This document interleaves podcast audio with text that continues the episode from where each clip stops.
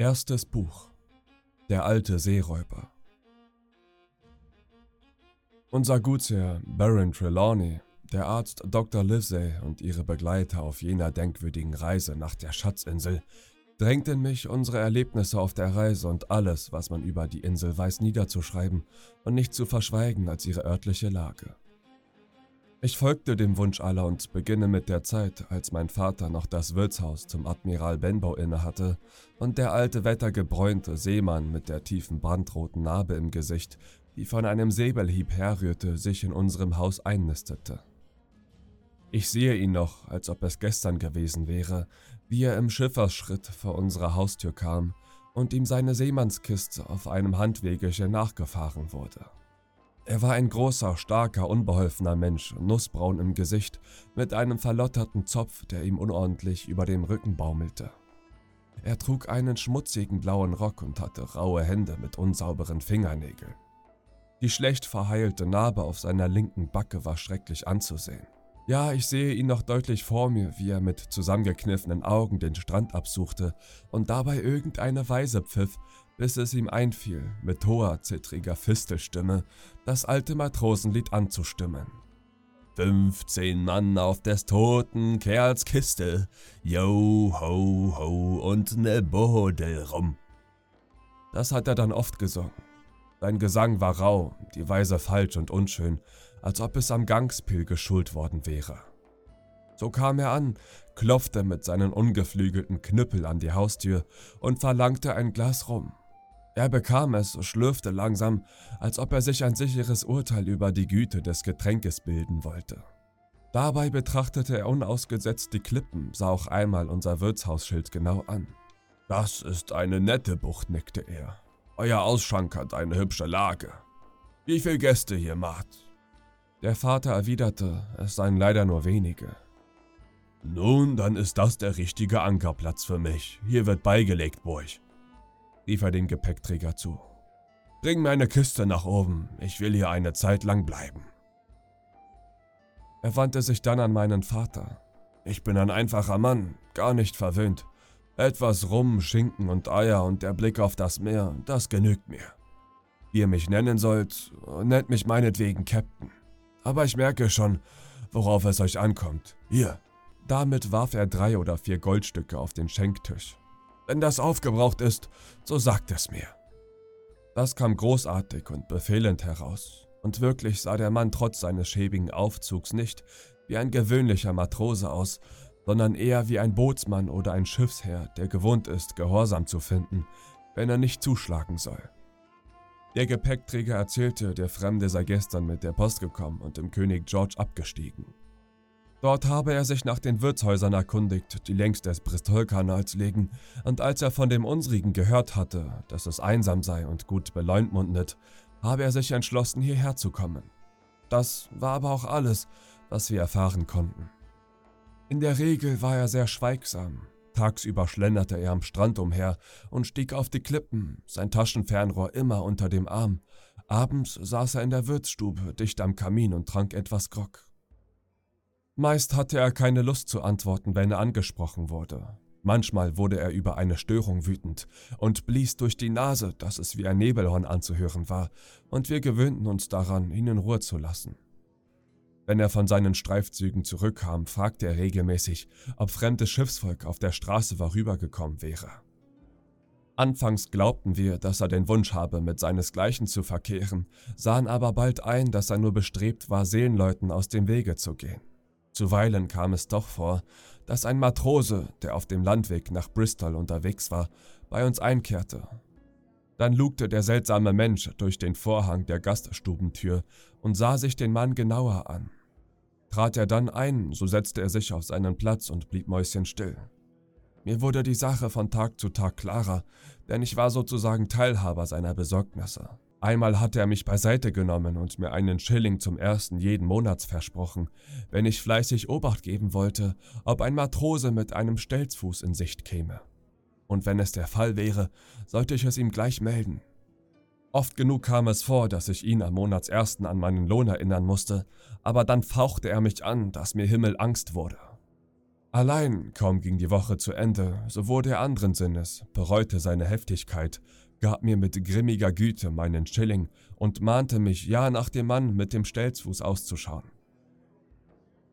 Ich brauche wohl kaum zu erwähnen, dass der seltsame Mann mit dem Holzfuß auch die Hauptperson meiner Träume wurde.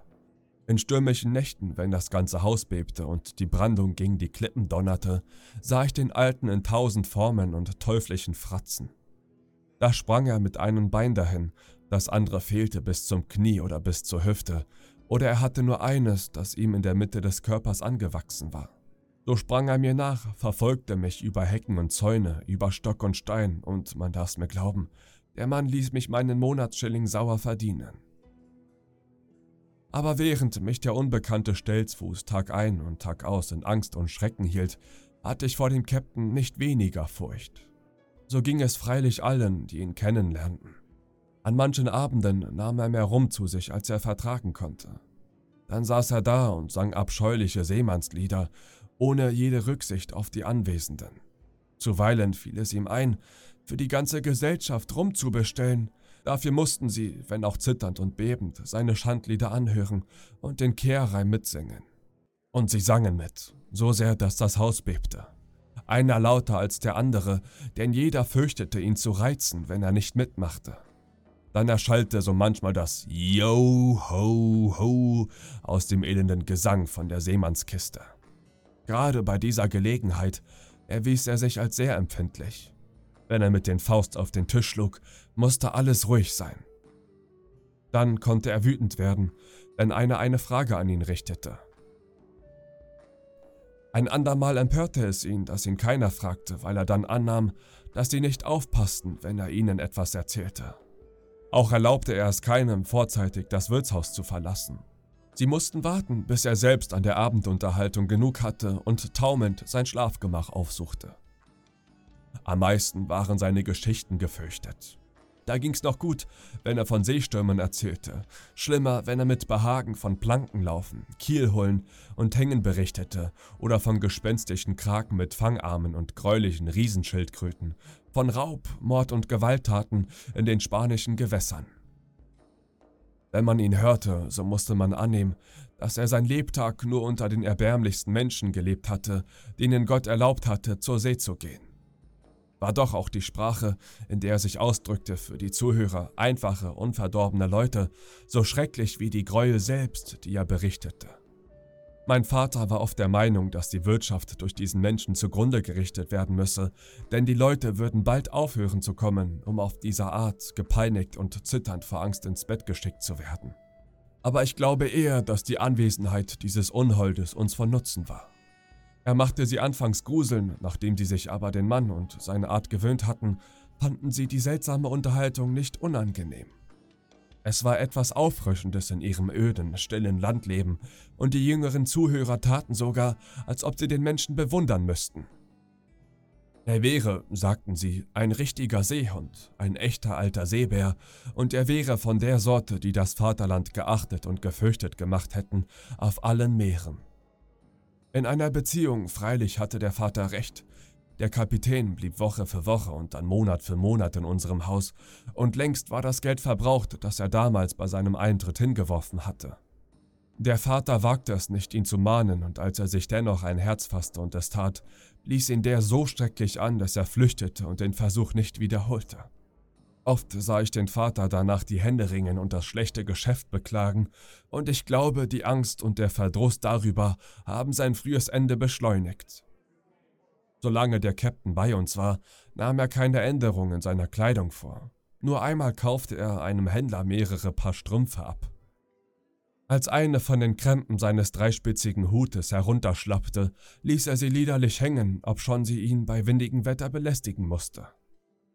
Seinen schäbigen Rock pflegte er auf seiner Kammer selbst zu flicken, und dieser bestand schließlich aus zusammengestoppelten Lumpen. Niemals schrieb oder empfing er einen Brief, sprach auch mit niemanden außer den Nachbarn und mit denen nur, wenn er betrunken war. Die große Seemannskiste sah keiner von uns geöffnet. Nur einer bot ihm die Stirn, und das war in der Zeit, als es mit meinem armen Vater schon zu Ende ging. Dr. Livesey kam eines Nachmittags ziemlich spät, um nach dem Kranken zu sehen.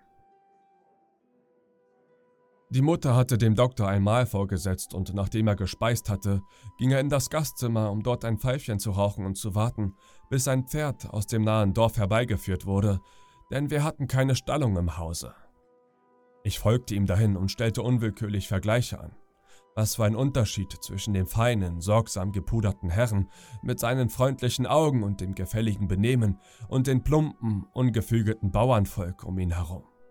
Und was für ein Abstand besonders zwischen dem hochgebildeten und würdigen Gentleman und dem verkommenen Saufbold in der Ecke, diesem elenden Taugenichts, der sicher nichts anderes als ein Seeräuber gewesen war. Dieser ließ sich in seinem wüstigen Benehmen durch den Eintritt des feinen Mannes nicht im mindesten stören. Er pflegte sich nach wie vor herum und scheute sich nicht, mit unflätigen Gebärden sein Leitbild zu brüllen. 15 Mann auf des toten Kerls Kiste. Yo, ho und ne Bude rum. Wir alle kannten das Lied und achteten nicht besonders drauf, aber Dr. Livesey war es etwas Neues, wenn auch nichts Angenehmes. Das konnte ich in seinem Gesicht ansehen. Er schwieg einen Augenblick, sah den lärmenden Lumpen unwillig an und unterhielt sich dann ruhig weiter mit dem alten Gärtner Taylor über ein neues Heilverfahren für rheumatische Leiden. Der Captain machte sein Singsang aber immer frecher, immer verwegener, und zuletzt schlug er mit seiner uns wohlbekannten Art mit der Faust auf den Tisch, und dies bedeutete Ruhe hier, ich alleine habe das Wort.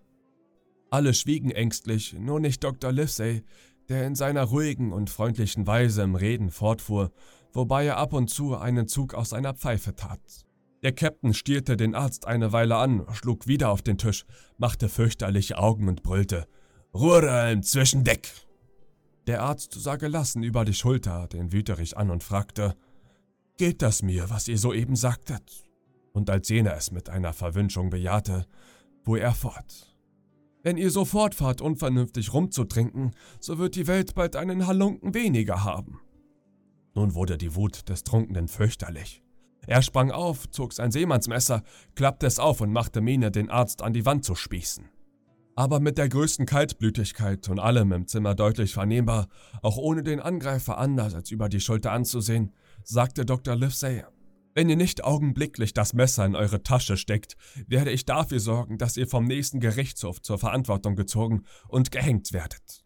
Einige Augenblicke warf der Captain dem Doktor wütende Blicke zu, die dieser ruhig aushielt. Dann wurde der Seehund auf einmal sehr klein, steckte das Messer ein, kroch auf seinen Platz und knurrte wie ein geprügelter Hund.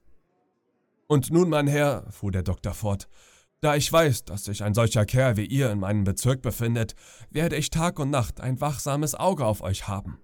Ich bin nicht allein Arzt, ich bin auch Behörde, und wenn gegen euch die geringste Beschwerde erhoben wird, und wäre es nur, dass ihr euch wie heute Abend rüpelhaft benehmt, so werde ich Mittel finden, um euch zahm zu machen und dafür sorgen, dass ihr von hier wegkommt.